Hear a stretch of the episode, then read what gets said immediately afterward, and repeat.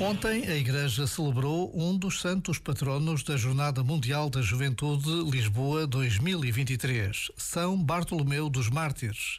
Nasceu em Lisboa em 1514, foi arcebispo de Braga e participou no Concílio de Trento. Reconhecido como arcebispo santo, pai dos pobres e dos enfermos, foi canonizado pelo Papa Francisco em 2019. Basta a pausa deste minuto para pedirmos que, por intercessão de São Bartolomeu dos Mártires, a próxima Jornada Mundial da Juventude, pela qual tantos jovens sonham e para a qual tantos continuam a trabalhar, seja um tempo de alegria, de esperança e de encontro com Jesus vivo.